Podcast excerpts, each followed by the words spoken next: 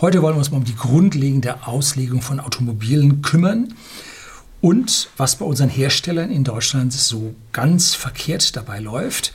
Ja, der VW ID3 ist auch dabei, kriegt sein Fett weg. Und wir schauen uns mal ein bisschen die Vorstände von den Automobilkonzernen bei uns in Deutschland an und was da so abgeht und ob da Besserung in Sicht ist. Ja, das werden wir gleich sehen. Bleiben Sie dran.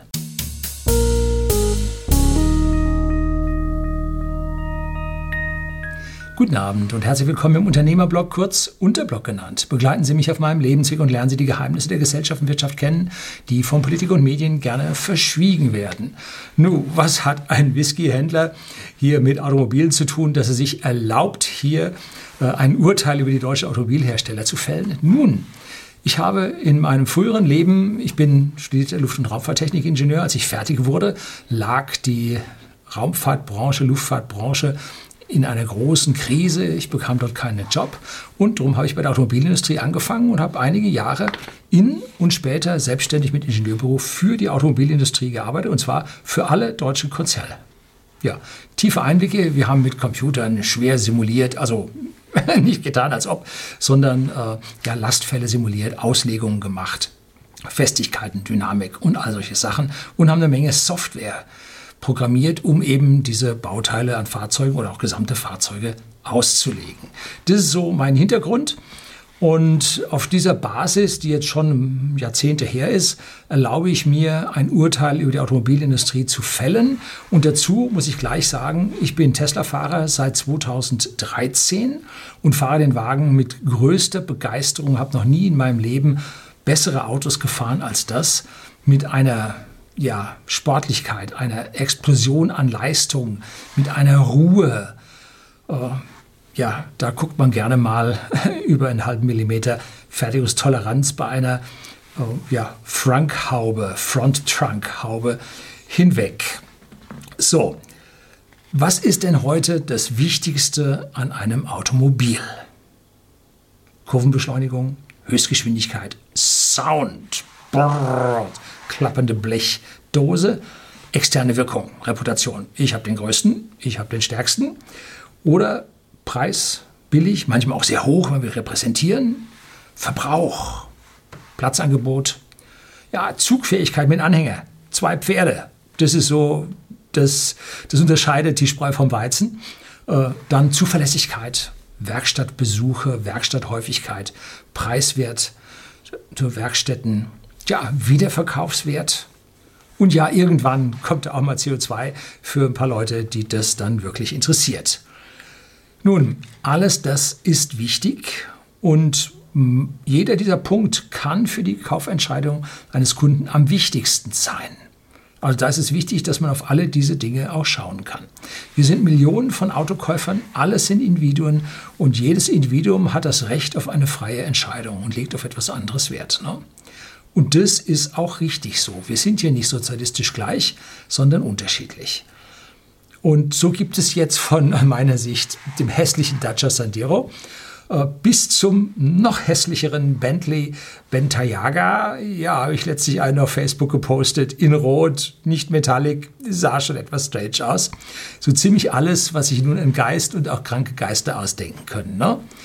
Es gibt aber auch Autos, die zum Beispiel am Markt vollkommen vorbei entwickelt wurden. So zum Beispiel Aston Martin. Boah, toll, James Bond Auto. Nun, der Aktienkurs fiel im Oktober 2018 von 6,42 Euro jetzt auf 58 Cent. Ja, das ist schon wenig. Ne? Da sieht man, diese Autos wurden am Markt vorbei entwickelt. Keiner will sie zumindest mal zu den Preisen, die sie aufrufen, am Ende haben. So, jetzt drehen wir uns mal um, schauen wir von der anderen Seite auf die Autos. Was ist beim Entwurf von Autos das Wichtigste? Was muss ein Unternehmen machen, um bestmöglich für die Zukunft gerüstet zu sein? Ne? Wenn man eine neue Firma, Autofirma heute aufsetzen würde, was ist das Wichtigste am neuen Fahrzeug? Ne? Setzen Sie sich hin, weißes Stück Papier, nein, leere Computerbildschirm. Was ist das Wichtigste an diesem Auto? Was muss, müssen unsere Autobauer jetzt tun, damit sie am besten für die Zukunft gerüstet sind und dort am besten bestehen können. Ne? Sieht man die Aktienkurse von BMW und Daimler, ich blende Ihnen mal hier ein paar Diagramme von Ende Juni 2020 ein. So sieht es nicht so aus, als ob sie da alles richtig machen würden. Und zwar zeigen die Kurse seit mindestens fünf Jahren beständig nach Süden. Sicherlich ist der Dieselskandal nicht nur an Volkswagen, sondern auch an den anderen deutschen Automobilherstellern nicht spurlos vorübergegangen. Doch so richtig drehen die Zahlen erst ab 2017 nach unten. Da war der Dieselskandal längst durch, vor allem für die Börsenanleger. Warum? Hm? Warum dreht es 2017 nach Süden? Ja klar, die deutsche Regierung fördert Elektroautos und Rot-Grün macht Daimler und BMW kaputt. Das ist die typische Aussage von Menschen, die Benzin im Blut haben. Habe ich hier genügend von den Leuten bei uns, auf bei mir auf dem Kanal. Aber so einfach ist es nicht. Ne? Deutschland ist nur ein Markt von vielen. Und die großen Absatzländer für unsere Automobilindustrie, wie USA und United Kingdom, das ist das größte einzelne Land für unsere Automobilexporte, UK. Wenn die aus der EU raus sind, Zölle erheben, geht unsere Automobilindustrie baden. Das haben sie noch nicht gesehen. Gut, wir gehen dann auch baden mit unserem Whisky. Whisky.de, der Versender von hochwertigen Whisky an den privaten Endkunden in Deutschland, weil wir dann nämlich im Gegenzug auch Zölle beim Whisky zu verkraften haben. Ne? Also Autos werden teurer, Whisky werden teurer. Uh, ja, ich hoffe, Sie werden sich darauf einigen, dass eine Freihandelszone doch das Beste ist. Ne? Wäre der Automobilindustrie geholfen und wäre uns als Whisky geholfen. Nun werden wir sehen, wie es ausgeht. Ähm, also diese großen Absatzländer sind besonders wichtig für uns, weil vom heimischen Markt können wir nicht als Auto, deutscher Automobilhersteller leben. Schon lange nicht mehr. Ne? Weil die stellen so BMW, äh, Mercedes jeweils 2,2, 2,3 Millionen Autos pro Jahr her, Volkswagen 10,7, 10,9 oder sowas. Das sie, wir müssen sie alle drei Jahre in Deutschland ein neues Auto kaufen. Das sie in Deutschland nicht unter. Ne? Ähm, also insofern sind diese fremden Länder wichtig und zusätzlich sind die Aktien der deutschen DAX-Unternehmen, die also die 30 größten marktkapitalisierten Aktien, zu 85 Prozent in der Hand von Ausländern und institutionellen Anlegern. Da geht es nicht um irgendwelche Gedanken über äh, CO2. Das haben die Ausländer nun. Die fünf größten äh, Länder auf der Welt haben das CO2 nun überhaupt nicht auf, auf dem Plan. Ne? Die ignorieren das vollkommen. Ähm, sondern bei denen geht es um mehr. Worum geht es? Warum wird bei denen äh, im Prinzip unsere deutsche Automobilindustrie abgewertet? Ne? 85 Prozent der Aktien im Ausland und die sagen, das wird nichts mehr. Woran liegt das? Ne? Unsere Aktienkultur ist an dieser Stelle nicht sehr hoch, sonst könnten wir selber da noch gegenhalten. Nein, unsere 15 Prozent machen da den Kohl nicht weiter fett. Und diese Zahl wird jetzt auf 12 Prozent oder so abstürzen nach dem Wirecard-Skandal. Hier habe ich zwei Videos, nein, ein Video über Wirecard gedreht. Da wissen Sie dann, was äh, da vom wirtschaftlichen Hintergrund, das Geschäftsmodell von Wirecard. Ne? So. Ähm, die Probleme unser, bei unserer hiesigen Politik zu suchen, ist mit Sicherheit richtig. Ne? Aber in diesem Fall ist es nur zum Teil in unserer Politik zu suchen. Haben wir einen Vertrauensverlust wegen des Dieselbetrugs? Hm, sicherlich, auch das wird einen Teil ausmachen. Aber noch viel wichtiger ist das, was hinter diesem Dieselbetrug steckt. Jetzt sind wir schon tief genug im Warum-Fragen mit dabei. Unsere OEMs, wobei OEM, dieses Wort wird immer falsch verwendet. OEM ist eine Abkürzung für Original Equipment Manufacturer. Und bei uns werden die Automobilhersteller gerne als OEMs benannt und das ist falsch wenn man ursächlichen Bedeutung des Wortes nimmt, sondern ein OEM ist ein Hersteller wie zum Beispiel Foxconn, die äh, stellen das iPhone her und die stellen also nun das Original Equipment, stellen die her und Apple macht sein Babbel drauf. Das heißt, Apple ist die große Marke und Foxconn ist ja, der Original Equipment Manufacturer. So weit sind unsere heutige Automobilindustrie noch nicht, aber schon ganz schön weit, weil das ganze Geklimper da innen drin, Äh, das stammt nun alle nicht mehr von ihnen, sondern wird alles irgendwo aus dem Ausland global äh, ganz massiv verteilt gesourced. So, und unsere OEMs, also unsere Automobilhersteller, waren nicht in der Lage, einen wirklich sauberen Diesel zu bauen. Auch heute noch nicht. Von wegen, wenn man da mit dem Diesel durch die Innenstadt fährt, kommt hinten saubere Luft raus als vorne. Was ein völliger Bullshit. Stellen Sie das Auto in Ihre Garage, bleiben Sie drin sitzen, machen Sie Garagentor zu und schauen Sie, wie lange Sie da weiterkommen. Ne? Also das ist alles andere als sauber. Denken Sie drüber nach, wenn Sie bei einer deutschen Durchschnittstemperatur von 9,3 Grad Ihr Auto morgens starten, dann ist der ganze Cut kalt und alles, der sift viel hundertfach gegenüber den Grenzwerten. Die zum Teil werden die Katalysatoren auch gar nicht angestellt, weil das Thermofenster äh, ja nicht erreicht wird, weil man unterhalb von 12 Grad bleibt. Hallo, Durchschnittstemperatur 9,3 Grad. Also meistens bleibt man drunter. Äh, und da wird gesifft und gesifft und gesifft. Äh, und man hat es nicht geschafft, mit deutschem Engineering einen wirklich sauberen Diesel zu bauen, der vom Anlassen bis zum Abstellen, vom Stadtverkehr bis zur Autobahn 140 oder 200 saubere Luft hinten rauslässt. Haben sie nicht geschafft. Das eigentliche Versprechen, was die Deutschen abgegeben haben, haben sie nicht geschafft. Ne? So, das bedeutet, unsere Firmen sind nicht innovativ genug. Sie haben nicht die drängenden Probleme dieser Welt lösen können. Das ist ganz einfach. Sie waren, so blöd es klingt, zu schlecht, zu langsam, zu einfältig und haben keinen anderen Ausweg gesehen, als zu cheaten. Das war's. Und das zeigt nun das innere Problem äh, von der deutschen Automobilindustrie. Jetzt gibt es Leute, die sagen, in Dubai, natürlich fahre ich meinen mein Daimler SUV und der Sprit gibt es für 12 Cent aus der Tanke. Ähm, ja, klar. Aber das ist nicht die Welt.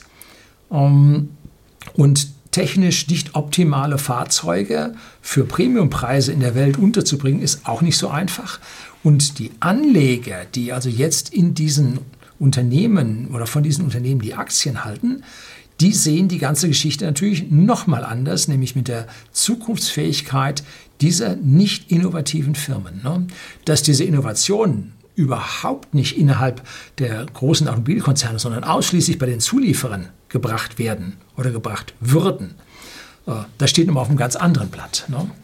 Und somit hat dann der Aktienkurs auch was damit zu tun, wie gut der Automobilhersteller die Lieferketten und die Zulieferer beherrscht, auspressen kann und das letzte Tröpfchen Gewinn daraus bringen kann. Ne? Auch damit haben die Aktienkurse zu tun. Ich habe hier ein Video gedreht über die vertikale und horizontale Integration bei Automobilherstellern. Gebe ich Ihnen unten in die Beschreibung, schreibe ich Ihnen das rein. Vertikale Integration bedeutet, alles macht der Automobilhersteller selber im eigenen Haus. Und horizontal bedeutet, viele Firmen nebeneinander arbeiten. Und die vertikale Integration ist nun ein Kennzeichen oder ein Ding, was Tesla möglichst schaffen will. Das schaffen die natürlich auch nicht. Zum Beispiel alle Scheiben im Tesla können sie nicht selber machen. Da brauchen sie Glaswerke für. Das lassen sie auch kommen. Und es sind noch deutlich Teile im Fahrzeug drin. Aber ich sage mal, die werden einen Faktor 2, vielleicht Faktor 5 weniger Lieferanten für diese Automobile haben, als es ein deutscher Automobilhersteller hat. Das liegt an der einen Seite daran, dass er Wert darauf legt, an der zweiten Seite, dass die Elektroautos viel weniger klappernde Teile da drin haben, sich bewegende, mitunter sehr heiße, äh, sehr exakt gefertigt sein müssende Teile da drin hat. Ne? Also da braucht es nicht so viele spezialisierte Zulieferer. Das kann man an dieser Stelle dann auch selber dass dann dazu noch diese ganzen Bauteile um die halbe Welt geschippert werden und da hochkomplexe und noch gefährdete ja, Supply Lines von diesen Halbfertigerzeugnissen auf der Welt vorhanden sind, ist eine wirklich komplizierte, schwierige und vor allem vom Risiko her gefährliche Geschichte. Also das ganze Risiko hat man wohl ziemlich ignoriert bis dann die Prevent AG mal hingegangen ist und beim Volkswagen mal äh, Sitzbezüge und Kopfstützen da mal abgestellt hat, weil Volkswagen nicht früh genug bezahlt hat. Äh, da standen die Bänder in Volkswagen still, weil ein Zulieferer die Sitzbezüge nicht geliefert hat. Jo, wie schlecht muss eine Firmenleitung sein, wenn das passiert? Da habe ich mal hier äh, das, die Zulieferer schlagen zurück oder so ähnlich habe ich das Video benannt. Ist schon ein bisschen älter her, ein bisschen länger her, ein bisschen älter. Ja, vor allem hat man das Problem eines riesigen Koordinationsaufwandes.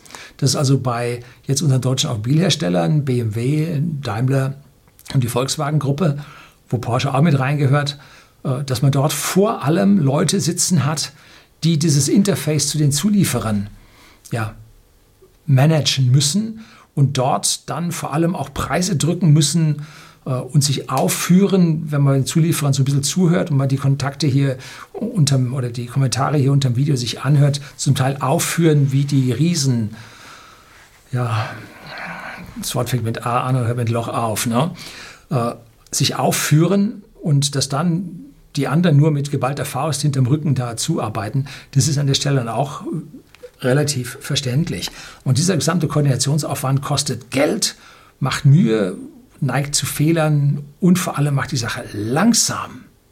Wenn man da drei Jahre mit dem Zulieferer über irgendein neues Bauteil da feilscht, verhandelt, dreimal revidiert, äh, dann ist klar, dass das nicht so schnell geht, dass da die Innovation nur ganz, ganz langsam kommt. Ne? So. Also unsere Verbrenner sind mittlerweile so komplex geworden. Machen Sie bei sich mal die Motorhaube auf, schauen Sie da rein. Ne? Äh, können Sie jedes Bauteil, was da drin ist, äh, A benennen und B sagen, was es tut. Also ich kann es schon nicht mehr. Obwohl ich studierter Luft- und Raumfahrttechniker bin. Äh, früher in meinem Auto ja auch Ventile, Ventilstößel gewechselt habe und so. Äh, ich kann es heute nicht mehr, was da so alles innen drin sich tut. Ne? Tja. So, wenn man jetzt hier zu Hause vertikal integrieren wollte, um nun diese Risiken aus der Zulieferkette rauszunehmen und die Globalisierung hier ein Stück weit zurückführen wollte, a, so viele Leute gibt es nicht bei uns und b, das würde die Geschichte teuer machen. Boah, weil unsere Kosten natürlich massiv höher liegen als aus den Zulieferländern, wo da für ein paar Cent diese Teile da ankommen. Ne? Und wenn man sehen will, wie komplex das alles ist, setzen Sie sich mal in BMW rein und dann gucken Sie mal links übers Lenkrad, rechts bis an die Tür, dann unten über Mittelkonsole zurück und zählen Sie mal die Schalter. Das ist nicht weit von 100 Schaltern entfernt. Und zu jedem dieser Schalter laufen Kabel hin. So, und alle diese Kabel müssen im Fahrzeug befestigt werden. Da muss in der Karosserie ein Löchlein gebohrt werden für den Halter, den es festgeklemmt wird. Dann muss da umwickelt werden, dass es nirgendwo scheuert. Äh, dann muss es so fixiert werden, dass es da auch nicht zu irgendwelchen Geräuschen kommt. Beim Audi heißt diese Truppe die Knister-Knaster-Truppe, äh, um halt hier diese ganzen Dinge so zu fixieren, dass es hier nicht zu einem Klapperkasten kommt. Ne? So, und das ist wahnsinnig komplex und überkomplex und die Hersteller schaffen es nicht mehr. Und vor allem haben sie ja zugegeben, dass sie an ihren Dieselmotoren nichts mehr tun. Dieselmotorentwicklung ist bei allen Automobilherstellern gestoppt. Daimler hat gesagt, vorübergehend, jetzt eingestellt. Audi so, weil zur Politiker hinter der Hand, beim Diesel machen wir sowieso nichts mehr. Äh, so. Und was alles, was noch passiert, ist so ein bisschen außenrum und ein bisschen schön und ein bisschen Marketing, bla bla. Aber im Grunde genommen passiert da gar nichts mehr. Und das letzte Downsizing auf die geringere Volumenzahl und die stärkeren Turbolader kamen dahin. Das hat ihnen dann die Feinstaubproblematik gebracht. Das bringt ihnen dann auch die reihenweise kaputtgehenden Turbolader, wo die Leute auf einmal ziemlich sauer werden. Äh, und da passt nichts mehr. Ne? Ende was eigentlich das, der Kern, und jetzt kommen wir zum eigentlichen Ding, was die moderne Automobilentwicklung ausmacht, was man zuallererst entwerfen muss in einem Auto, ist das Betriebssystem des Bordcomputers zusammen mit dem Fahrzeugbus. Ne? was ist auf diesem Bus drauf? Nun, die ganzen Daten, die im Auto anfallen, und das ist eine ganze Menge, zum Beispiel vom Motor, Drehzahl, Drehmoment, äh, Turbodruck, Einspritzmenge, Gangwahl, Abgastemperatur, NOx, CH-Werte und, und, und Luftmassensensor, was ihr alles sich vorstellen können und auch nicht. Und dann die Fahrzeugdaten, was aus diesen ganzen Werten alles passiert. Geschwindigkeit, Beschleunigung, äh, Drehgeschwindigkeit um die Hochachse, äh, Bahnneigung, Lenkradwinkel und, und, und. Also alles, was mit diesem Fahrzeug passiert. Und dann natürlich noch der Passenger, der Passagier, der im Auto sitzt, der nun im Fahrgastraum gewisse Temperaturen hat, Luftstrom, Klimabedarf, dann Tankfüllung, Anzeige, Batteriestandanzeige und so weiter. Das ist das, was eigentlich den Kern jedes Automobils ausmacht. Und da hat man sich vor Jahrzehnten in der deutschen Automobilindustrie übergreifend auf einen CAN-Bus geeinigt. Das ist ein äh, Controller Area Network, ein sogenannter Feldbus für raue Umgebungen. Darauf hat man sich geeinigt und über diesen Bus laufen dann nun in Millisekundenabstand gewisse Signale drüber, die jetzt von den verschiedensten Steuergeräten und so weiter da verarbeitet werden müssen. Und man hat alle Zulieferer auf diese Norm, die aus der deutschen Automobilindustrie ursächlich herausstammt, wo wir damals wirklich führend waren, auf der Welt durchgesetzt und jeder hält sich da dran. Und auch das Ausland schaut auf die DIT-Norm. Ne? Da, da war Deutschland führend an dieser Stelle. Und jetzt wurden alle Zulieferer also auf diesen CAN-Bus festgetackert, auch mit den Protokollen, die da laufen. Und davon wegzukommen, unglaublich schwierig, vor allem in den Köpfen der Verwalter. Die kommen davon nicht weg. Doch seit 20 Jahren geht es in den Fahrzeugen weiter. Ne? Mehr und mehr leistungsfähige Computer übernehmen Steuerungsaufgaben im Auto und jeder Zulieferer hat sein eigenes System, hat sein eigenes Steuergerät, seinen eigenen Chip in diesem Teil drin und muss nun mit diesem CAN-Bus auf irgendeine Art und Weise reden. Ne? Zum Beispiel sieht man, wie in Anführungszeichen schlecht die Automobilhersteller bei uns sind, weil weder Mercedes noch BMW haben ein vernünftiges Audiosystem in ihrem Auto laufen, wo man seine Musik sich anhören kann und und und äh, sondern sie haben sich dann Android, nein, Android Auto, glaube ich, heißt das, und das andere heißt Apple CarPlay oder so, ne?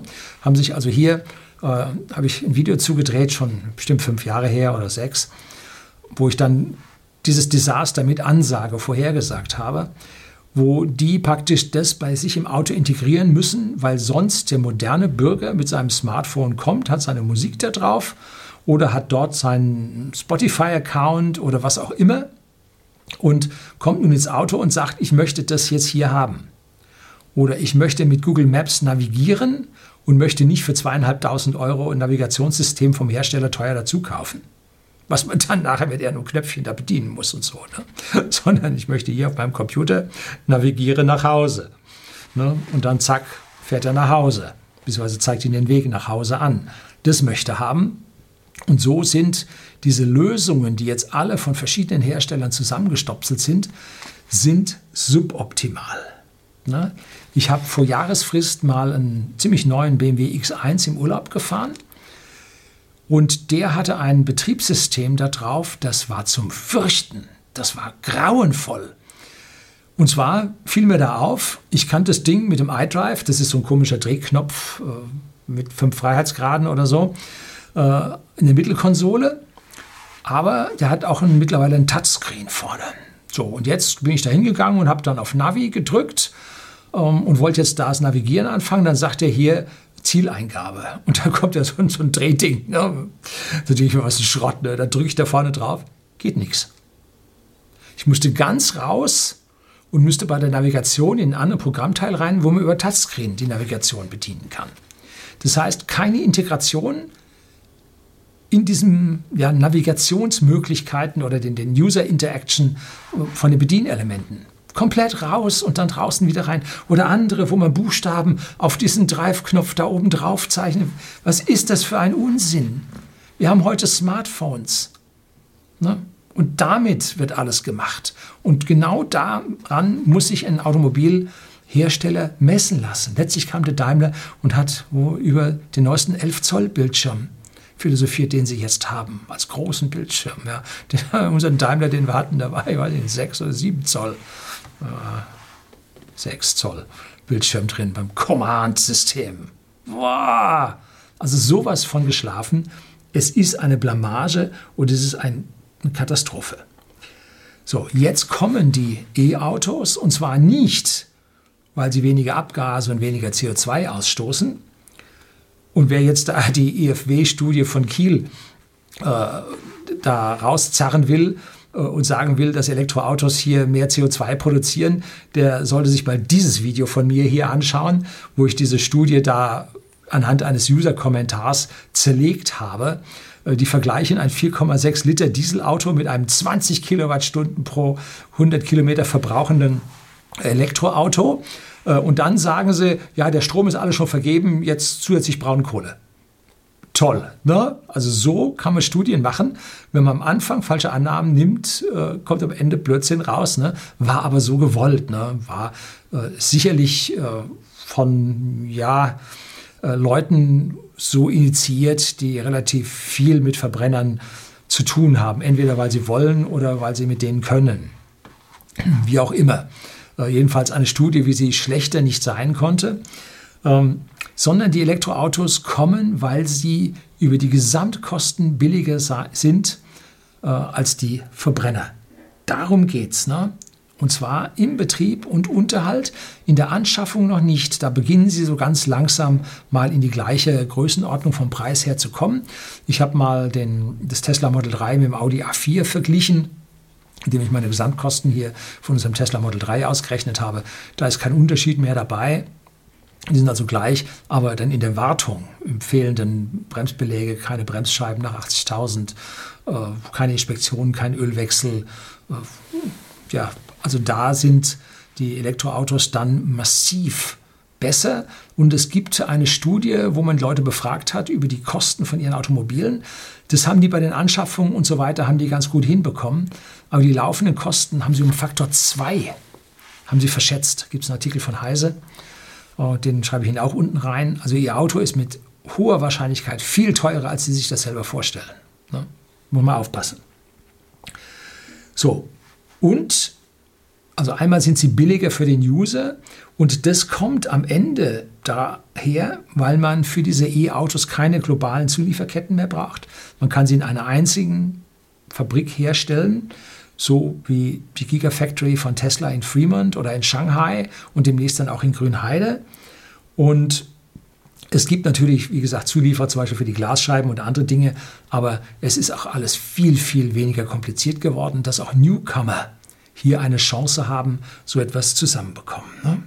Vor allem nur noch ein Zehntel Aufwand für ja, die Besprechungsfürsten und die Papierumdreher. Also da geht es dann wirklich wieder mehr um Technik, mehr um Entwicklung und weniger um die ganze Interface-Problematik und die globalen Logistikketten. Ne? Man kann sich auf die Technik konzentrieren. Jetzt kommen wir zum VW ID3 und VW hat ihn vollkommen richtig als Golf-Nachfolger positioniert. Der Golf 8 soll also der letzte Golf sein und der ID3 soll nur der erste der Elektro, der 100% Elektrofahrzeuge sein und sich da überlappen. Und wenn man sich so ein paar Accessoires, so der geriffelte Frontgrill, äh, gedeckte Frontgrill, die zweite Abdeckung vor den Scheibenwischern und so, wenn man sich das wegdenkt, äh, schaut er dann am Ende schon tatsächlich wie ein Golf aus. Gut, die C-Säule ist nicht ganz so breit. Äh, und innen drin ist er größer als ein Golf, weil halt dieser riesige Motor und der ganze Getriebe, äh, Einbau vorne zwischen den Vordersitzen und so, das alles nicht da ist. Äh, also da ist die Sache dann schon größer. Ja, so. Und der hat den Akku dann im Unterboden, liefert viel Platz und jetzt hat der sich verzögert. Was man früher Tesla vorgeworfen hat, oh, sechs Monate Verzögerung und so weiter. Nun, beim ID3 ist die Verzögerung mittlerweile schon massiv länger geworden und man hört mehr und mehr von Problemen beim ID3. Und ich hatte hier schon mal über die hohe Ausschussrate bei den Motoren vom Zulieferer, ja, ein Automobilhersteller, der seinen Motor nicht mehr selber herstellt. Das ist schon mal interessant, ne? Äh, gesprochen. Und die Akkus im Zulauf teuer sind. Sicherlich waren sie beim Golf, beim E-Golf noch deutlich teurer als jetzt beim ID3, wo sie A, vier Lieferanten mittlerweile gefunden haben und die Stückzahlen höher sind, sodass sie da jetzt auch preiswerter werden. Äh, aber die Gewinne am Akku, die laufen halt nach Asien und bleiben nicht beim Hersteller, wenn den Akku nur selber herstellen würde. Ne? Verdient werden soll angeblich am ID3 nichts. Das sind so Aussagen, die man hört. Und das Hauptproblem am ID3 ist jedoch die Software. Und da habe ich im letzten Herbst von so einem Zwitscherer äh, aus dem VW-Konzern selber herausgehört, äh, übelste Nachrichten. Aber ich habe damals davon sehr wenig oder gar nichts gesagt, weil mir eine zweite Quelle fehlte. Vielleicht war der übergangen worden bei der Beförderung oder bei der Gehaltserhöhung oder irgendwas. Kann man so nicht wissen. Aber hörte man, dass im Prinzip mit der Software da ein Problem ist. Jetzt ist es mittlerweile ziemlich offiziell mit der Software dass also da nicht alle Software sofort ausgeliefert. Da kommt erst später was. Und dann war der Stefan Möller von Next Move, war in Zwickau bei der Fertigung. Erstmal hat er über den Zaun geguckt und hat gesehen, die ganzen Wagen stehen da mit der Haube vorne offen. Ne? Damit einfach schneller aufgeht, Stecker anstecken kann, um neue Software aufzuspielen. Und Tausende stehen darum. Und das Problem an dieser Geschichte ist, sie haben dort einen Bordcomputer, der wie der Tesla auch einen hat, ziemlich zentral und den haben sie den ganzen Zulieferern zur Verfügung gestellt. Und die sollen dann ihre Programme auf diesem Bordcomputer geshared laufen lassen. Und es kam, was kommen musste. Ne? Äh, sehr viel unterschiedliche Programme, sehr viel unterschiedliche Programmierweisen, Architekturen ziehen viele Ressourcen und der Rechner ist dafür zu klein und zu langsam. Ne? Kann man sehen, Deutschland hat keine Ahnung von Computern. Computer ist böse, ist der Jobkiller. Um Gottes Willen bloß keine Computer. Ne? So, dann muss man sich nicht wundern, wenn die, alle Beteiligten am Prozess und wenn es nur die Papierumdreher sind, keine Ahnung haben, äh, was an diesem Computer da nun so besonders wäre. Ja? Ähm, der Herr Zuse, ja eigentlich der Erfinder äh, des modernen Computers, programmierbaren Computers, der würde sich im Grabe rumdrehen. Ne? So, die Mechanik vom ID3, ich glaube, da dürfte die Sache ziemlich gut ausfallen, äh, weil da ist ja nicht so viel anders dran als bei anderen Volkswagen. Die Türen werden zugehen, die Fenster werden hochgehen, die Spaltmaße werden vernünftig sein, auch wenn mir in letzter Zeit mehrere Volkswagen aufgefallen sind, wo die Spaltmaße auch nicht mehr so okay sind. Wahrscheinlich sind das die, die von USA kommen. Ne? Die werden ja dann von USA wieder hier reimportiert über Bremerhaven. Ne? Ähm, und normalerweise ist das, was man jetzt macht, man hat also zuallererst das, ja, das Grundgerüst fertig und da kommt jetzt als allererstes ein Over-the-Air-Update-System rein. Das heißt, so wie Sie Ihren Windows-PC oder Ihren Apple äh, Mac-Dingsbums äh, hier aus dem Internet mit neuester Software versorgen können und Ihr regelmäßig Betriebssystem-Update und Applikationsupdate machen, so passiert das im Auto auch. Ich kriege alle paar Wochen kriege ich neue Software in meinen Tesla eingespielt. Und das muss zuallererst bei so einem modernen Auto funktionieren. Und funktioniert bei Volkswagen nicht.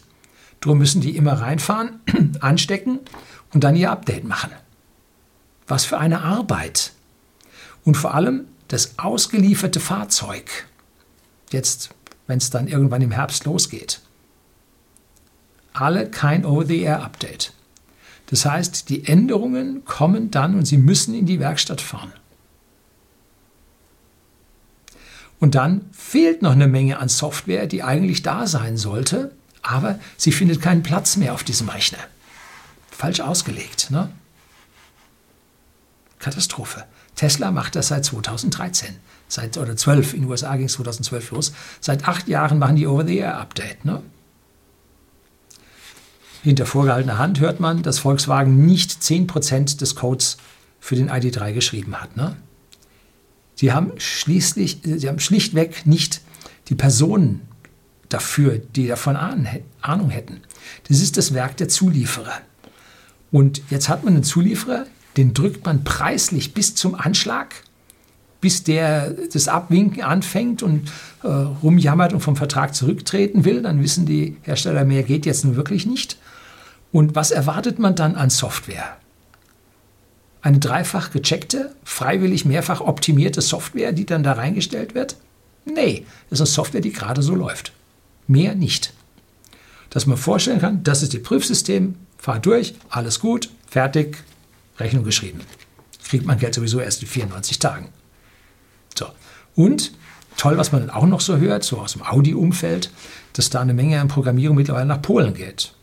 Sowieso nicht hier bei uns. Ne? Auch, auch da Software völlig blank. Ne? Also da hat man da noch die Interface-Problematik mit der Sprache. Hm. So. Das ist dann so wie beim öffentlichen Dienst, wenn die einen Straßenbau, eine Autobahnbrücke oder ein öffentliches Gebäude beauftragen. Da fehlt dann so viel, da muss dann nachgebessert werden, da wird das nachher teurer. Da sagt ihr, das war nicht abgemacht, wo steht es im Vertrag, steht nicht drin. Äh, jetzt will ich Geld dafür sehen und der andere muss dann erstmal aufs nächste Quartal warten, bis es wieder Geld gibt, dann kann er danach fordern. So. Also verzögert sich, verzögert sich. Äh, das sind, entschuldigen Sie, für mich sind es Dilettanten, die da am Werke sind. Ne? Wenn man nun keine Ahnung von Computern hat, dann kann man auch keine guten Computer in Auftrag geben. Ne? Wird man die Software so weit optimieren können, dass man 2021 das alles auf diesen einen Computer draufbringt? Oder muss der gesamte Computer gegen einen stärkeren getauscht werden? Da müssen alle nochmal in die Werkstatt und das Ding muss raus, der nächste muss rein. Ne? Und das vergleichsweise dann früh. Ne? So. Viel konnte man jetzt über das neue Volkswagen iOS, äh, nein, Volkswagen OS, VW OS, VW.OS, so soll es heißen. Und dazu werden 5000 Mitarbeiter eingestellt. Durch die Mitarbeit von Externen sollen also bis zu 10.000 Mitarbeiter daran arbeiten. Das ist Irrsinn, Bullshit, Schwachsinn, kann man gerade vergessen. Was man nicht kann, kann man auch nicht mit der hundertfachen Menge an Leuten schaffen. Man muss es sich überhaupt erstmal in die Lage versetzen, bevor man dann sagt, äh, 5000 und alles ist gut. Ne? Das sind Manager aus dem Altland. Ne? Neuland haben die nicht begriffen. Ne? So funktioniert es nicht. Ich habe in meinem Leben vorher, in meinem Ingenieurbüro, wie ich da gesprochen hatte, habe ich auch miterlebt, wie der Kern eines Echtzeitbetriebssystems programmiert wurde. Das war schon in den Ende der 80er Jahre, Anfang der 90er Jahre.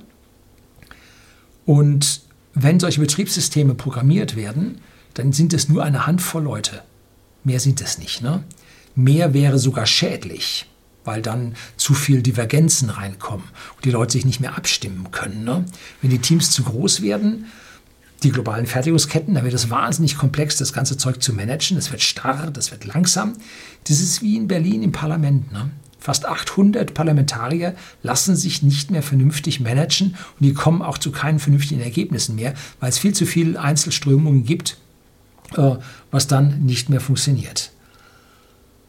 Wichtig ist an dieser Stelle, ganz besonders wichtig ist an dieser Stelle, dass man bei diesem Betriebssystem jetzt nicht nur äh, die Kontrolle und die intellektuelle Herrschaft darüber hat, sondern auch die legale Herrschaft. Ne?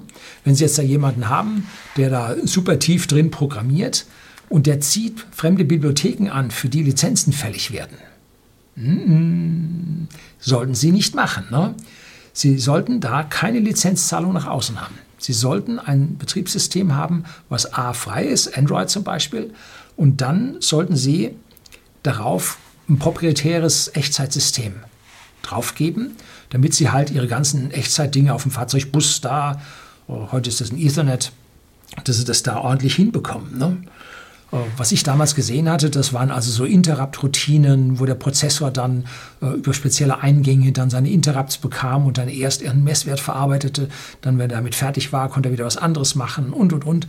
Das waren tricky, tricky äh, Programmierungen und die müssen Ihnen gehören als Autohersteller.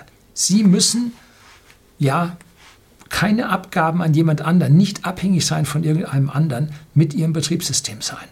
Und diese Aufgabe ist nicht einfach. Da müssen wissende Leute aus der Softwareentwicklung, aus der Betriebssystementwicklung da an Bord sein und die müssen weit sechsstellig verdienen.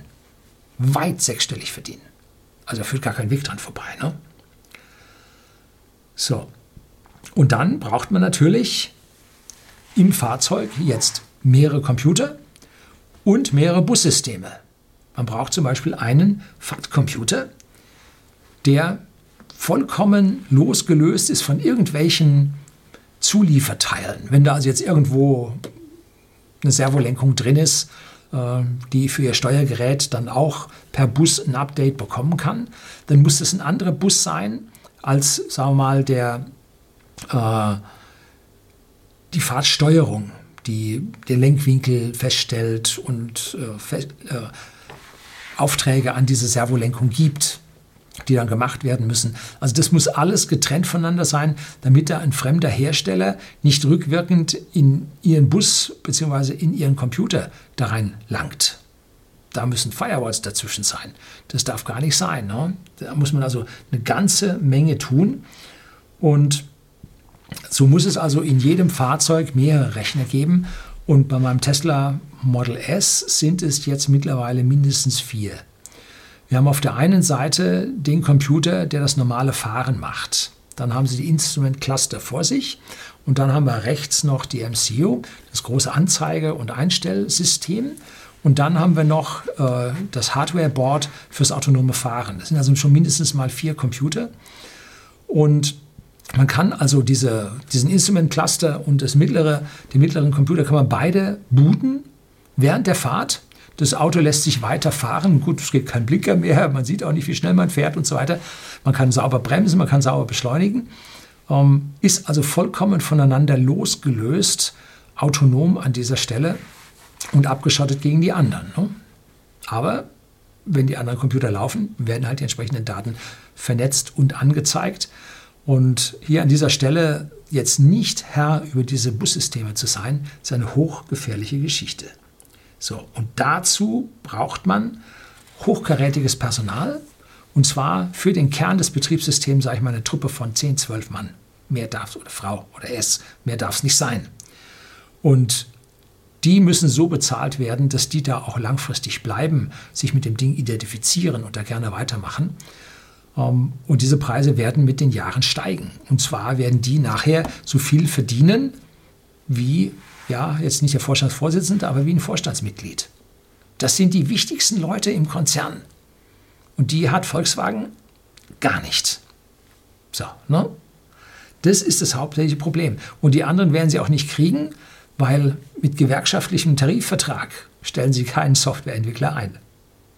Null gibt es nichts. Ne? Können sie Software für den öffentlichen Dienst programmieren. Aber mehr geht da nicht. Ne? Und das ist genau der Hauptgrund, warum die Aktienkurse von Daimler und Co. nach Süden zeigen. Das ist nichts, nichts ist da an moderner Substanz vorhanden. Das ist der ehemalige Forschungs- und Entwicklungsleiter von Audi, gebe ich Ihnen unten auch einen Link in die Beschreibung des Videos mit rein. Der hat das in einem irren Artikel beschrieben, wo der da äh, auspackt, und sagt, also sie haben geschlafen und geschlafen und jetzt wird es blutig. Denn jetzt ist Schicht im Schacht. Jetzt ist Ende. Unsere Hersteller befinden sich auf einem Niveau, bei dem ja, Verbrennerentwürfe, Verbrennerautos auf E-Autos umkonstruiert wurden. So der EQC, äh, der Audi e-tron, der E-Golf, der E-Up, das sind typische Verbrennerautos, denen man jetzt eine einen elektrischen Motor eingepflanzt hat, eine Batterie irgendwo dazu, wo man Platz gefunden hat. So, das hat nichts mit modernen Elektroautomobilen zu tun. Die rühmliche Ausnahme machte vor jetzt, ich glaube, sieben, sechs Jahren, der BMW i3. Die rühmliche Ausnahme, das haben die auch nur geschafft, weil die eine Truppe außerhalb der eigentlichen BMW-Entwicklungsabteilung hatten. Sonst hätten die Verbrennerleute die platt gemacht. Ne? So, und diese Truppe an Ingenieuren ist fast komplett nach Asien abgewandert zu beiden. Ja, das muss man sacken lassen. Äh, die haben einfach diesen Leuten nicht genug bezahlt, beziehungsweise nicht genügend Herausforderungen. Nach diesem vollelektrischen i3 hätte jetzt was nächstes kommen müssen. Ein rein elektrischer i5, der dem Tesla Model S hier Paroli geboten hätte. Kam nicht. Wenn man dann so einen hochgerätigen Entwickler hat von Elektroautos, der geht. Der hat kein Interesse dran, hier alles Zeug weiterzumachen. Irgendeinen Soundgenerator für eine BMW i8, da, da hinten einen schwachmatischen Dreizylinder Tri-Turbo, nein, Biturbo-Motor drin hat mit anderthalb Litern und damit er halbwegs klingt, gibt es einen Soundgenerator, der Ihnen da die MP4 um, äh, MP3 um die Ohren haut. Ne? Nee, dieses Blödsinn. Ne? Sowas will ein hochkarätiger Entwickler von Elektrofahrzeugen nicht tun. Ne? Und darum sind die Ideen verloren gegangen. Ne? Es geht nicht um die Elektromobilität in allererster Linie. In allererster Linie geht es um die Zukunftsfähigkeit der Plattform. Das ist eigentlich der Kern. Und wenn ich mir den neuen i4, von dem wir jetzt die ersten Bilder gesehen haben, mit dieser Meganiere vorne drauf anschaue, dann bin ich mir sicher, das ist wieder ein umgebauter Vierer, ne, den man jetzt zum Elektro umgebaut hat. Wieder nichts mit Zukunft. BMW hat sich zurückentwickelt auf das Niveau von Mercedes, Audi äh, und Volkswagen Golf Up zurück. Die einzige, ja, der einzige Lichtblick ist bei Volkswagen der ID3 mit der neuen MEB-Plattform. Da hat man wirklich was Neues gemacht von der Anordnung der mechanischen Komponenten, aber von der selbstgeschriebenen Software, der Hoheit über ja, die eigenen Computer und die Bussysteme. Nein, noch weit von entfernt. Auch da noch abgeschlagen. Äh, ja, noch nicht mal acht Jahre hinter Tesla, sondern bis sie das fertig haben, gehen noch mal fünf rum. 13 Jahre hinter Tesla. Ne? Da wundert es nicht, dass Tesla teurer ist mittlerweile vom Marktwert als Volkswagen. Kein Wunder. Die Zukunft ist im Volkswagen noch nicht drin. Nein, das ist altes Zeug. Ne? So. Die Nachteile von dieser Softwareintegration kann man jetzt ja nicht nur bei Elektroautos sehen, sondern auch beim neuen Golf 8. Der muss mit seiner äh, Software ziemlich baden gegangen sein. Und Corona hat dann zusätzlich noch diese Einführung, weil das große Tamtam, die Partys und die Feten an dem äh, Autohändlern, Einladen der ganzen Golffahrer mit den neuen sehen können und so, mit Corona hat es dann noch den Todesstoß versetzt, aber die mangelhafte Software vorher, die war halt schon ganz schön böse für diesen Golf. Ne? Was ist dann passiert bei Volkswagen? Ist da ein Ruck durch den Laden gegangen? Jetzt machen wir das anders, jetzt verbessern wir das. Äh, das Land ist dort, das Land Niedersachsen ist dort Großaktionär und die Gewerkschaften, also die Roten, haben dort 50 Prozent plus die 20 Prozent vom Großaktionär, der die ganze Zeit äh, in Niedersachsen rot regiert war. Ähm, jetzt haben es, glaube ich, große Koalitionen, aber da sind die Roten auch mit dabei und die Schwarzen benehmen sich auch nicht gerade viel anders. Ähm, die haben den Herrn Dies, wie heißt der Herbert? Heribert? Herbert, glaube ich, Dies an der Spitze von Volkswagen abgesägt also jetzt nicht der Volkswagen Group über alle mit Skoda und so weiter, sondern über Volkswagen alleine. Den haben sie abgesägt und das war ein Mann, der wenigstens eine Vision hatte und bereit war, diese Version weiterzutragen.